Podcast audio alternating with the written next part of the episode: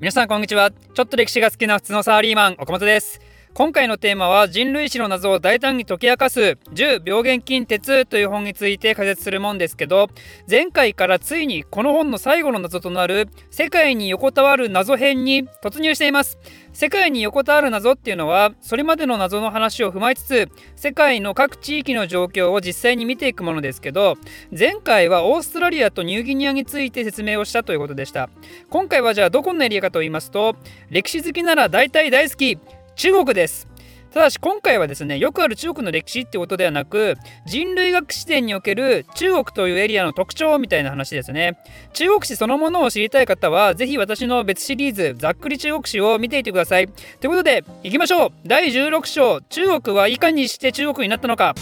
まず中国ですけどここはですね世界的に見てもとても珍しい特徴を持ってるんですよ。ここでいう中国っていうのは今の中華人民共和国を指してるわけではなくまた中国っていう東アジアにあるエリアのことを指してるわけでもなくてですねその東アジアのいわゆる中華と呼ばれるようなエリアに存在する社会のことを指してます。まあ今の中華人民共和国が非常に珍しい特徴を持ってるっていうのは全く否定はしないですけどそういうことを言ってるわけではなくてその中華圏に存在してきた社会っていうのがその他の地球上で存在しているエリアに比べてとても珍しい特徴を持ってると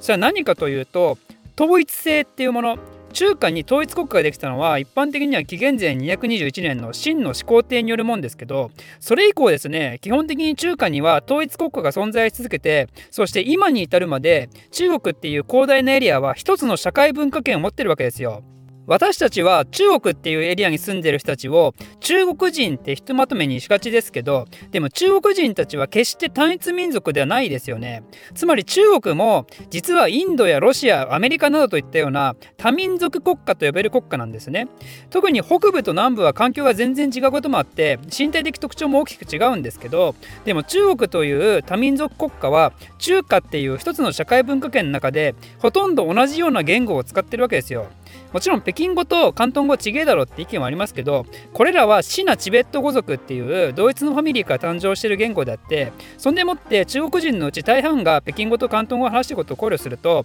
中国の言語っていうのはほぼ統一されてるようなもんなんですよね世界的に見ると。でこのようなほぼ統一された言語が広大なエリアでずっと使われてるっていうのは実は世界史上結構異例で例えば西ヨーロッパ西ヨーロッパは同じカトリック文化圏内であるにもかかわらず各地方や各国で使用されてきていた言語は非常に多岐にわたっているしロシアっていうスラブ民族によって統一された国家でもその統一過程で支配下に入った非スラブ民族はもともと使用していた言語を長いこと使い続けてきたわけですよ。であとは例えば前回出てきたニューギニアなんていうのはあそこは統一国家になったことはないですけどでもあれだけ小さな土地でも1000の言語グループがあるんですね。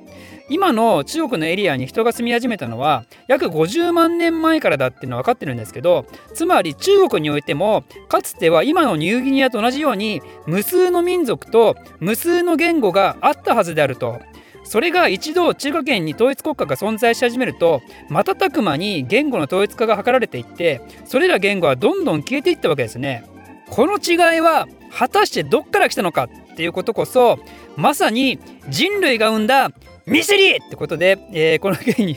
この件についても簡単に解説をしていきますと、まずそこに至るまでの大前提として、中国っていうエリアも食料生産が自発的に起きた土地ですよね。中国の環境としてはざっくり南北に大きな違いがあって北部は乾燥していて寒いんですけど南部は暖かくて湿度も高いとで沿岸部は標高が低くて内陸部は標高が高いっていう違いもあってこれら違いのおかげで植物もその地方の固有種なんかが誕生するんで中国ではさまざまな場所でさまざまな植物の栽培化が可能だったんですね。で植物だけでなく豚鶏犬といった家畜も最古の遺跡から出土しているようですねそんで時代が経つにつれてユーラシアの西側からは新たな作物や動物も当たってきて古代中国の経済発展に大きく寄与していくことになるんですよその結果中国にはさまざまな部族社会そして市長社会のレベルの人間社会が形成されていくことになりますこれは中国史では特にユーって言われるもんですね。ユーっていうのは古代中国における都市国家みたいなもんでしたよね。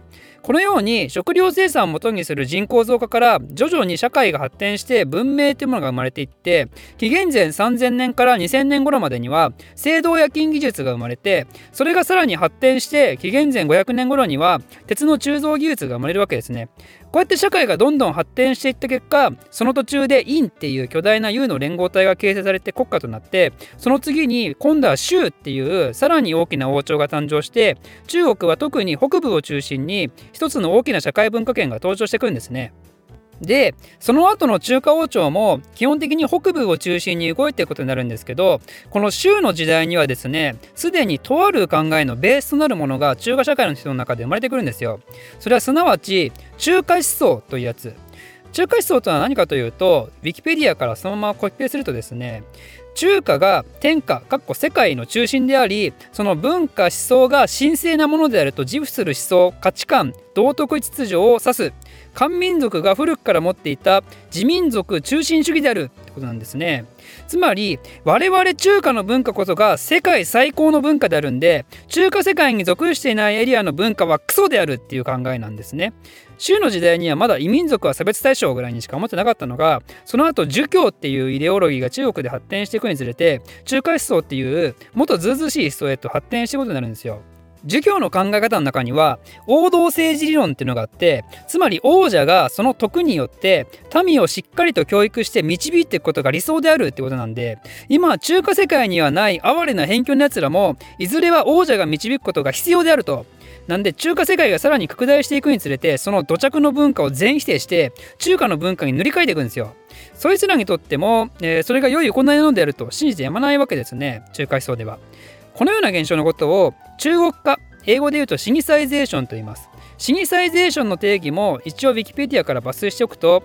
一つの国家または民族が言語的文化的に中華文化に同化される特に中華民族の根幹をなす漢民族が周辺民族を同化及び融合する過程を指すってことですね。それだけ漢民族が高度な政治や経済文化圧倒的な人口を持っていて民族融合の過程で中核的存在になれたかと言えるわけなんですけどでも驚くのはそれだけではなくて皆さんご存知の通り時にはその漢民族がもともとバカにしていた異民族に支配されたりもしますけどその異民族による支配の時も多民族は中華が持っていた文化を踏襲しようとするんですね。つまり漢民族がその圧倒的力で異民族を支配下に入れてその異民族をシニサイゼーションする傍ら異民族が圧倒的力で漢民族を倒しても自らシニサイゼーションしていくっていうねとても不可思議な現象が起こるんですね。これはなぜかというとこれについては特にこの本で書かれてないんであくまで試験になるんですけどやっぱ中華の広大なエリアを統治するにあたって中華的社会制度を維持し続けるのが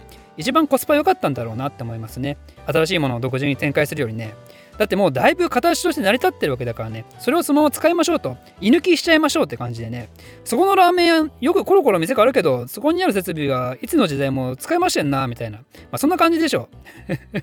で、まあなんてことを言うとあのなんか怒られそうだけど、まあ、そんな感じであのシニサイゼーションをどんどんしていくことで中華の文化っていうのは時代によって多少姿形を変えつつもでも古代からずっと長いことベースの部分は維持されていくことになるわけですね。それこそまさに今も使われてる漢字なんかがそうであるわけですよ。このようにして中華圏が拡大するにつれてその文化も継続して成長していくことは分かりましたと。じゃあそれを支えるものは何だったのかというと、えー、ここで中国だけが持つ地理的な条件が出てきます。それは何かというとまず中国域内において巨大な砂漠や山脈といった文化の電波の障害となるような隔たりがほとんどないこと。そして黄河と長江っていうとてつもない長い川の存在ですね。黄河はユーラシアにおいて第4位の長さで長江に至っては第1位ですね。このユーラシアでも有数の超長い川のおかげと安定した地形のおかげで各都市間の交流が容易で沿岸から内陸まで技術の電波もスムーズに行えたんですね。そんで極めつけはその黄河と長江っていう二大河川を結ぶ大運河を作った人物が中国にいてそれこそ中国が代表する暴君煬帝っていう隋王朝の皇帝ですねこの人は日本とも関連性があってあの小野妹子が遣隋使として派遣されて日が沈む国よこんにちは倍日が昇る国みたいな手紙を出して激怒させたと言われる人物が、えー、その黄河と長江を結ぶ運河を作った煬帝なんですね。まあ、煬帝がなぜ起こったかっていうのはまさに中華思想であると言えるわけで日本なんて中華世界からしたら蛮族もいとこなんでそんな奴らが舐め切った手紙を出しやがったってことで煬帝は起こったと言われるわけですね。でその煬帝暴君ストーリーを細かく知りたい方は私の隋の動画をぜひ見てほしいんですけど、まあ、今回そこを飛ばして煬帝が作ったこの大運河のおかげでですね北部と南部の交流もさらに容易になったわけですよ。それに対して西ヨーロッパっていうのは地形的にこんな長い川存在しないしそんで地形の起伏も激しいんで文化的および政治的に今まで一度も統一されることなく今に至るというわけですね。以上のようにですね中華思想に基づく中から外へ向かうシニサイゼーションそしてその巨大文化圏を利用する形で起こる外から中へ向かうシニサイゼーションによって中国は統一性を持ち続けたことになったわけですけどそれを支えたのは中国だけが持つ地理的要素であったのは間違いありませんねっていう感じですね。仮に効果がなければ仮に長江がなければ仮に中国を縦断する大山脈があれば中国の歴史っていうのは大きく変わったことでしょう。ということで、えー、今回は以上です。この動画を面白いためになると思っていただいた方はコメントもしくは「ハッシュタグおかりき」でツイートしましょう。高評価とチャンネル登録もお待ちしてます。ではまた。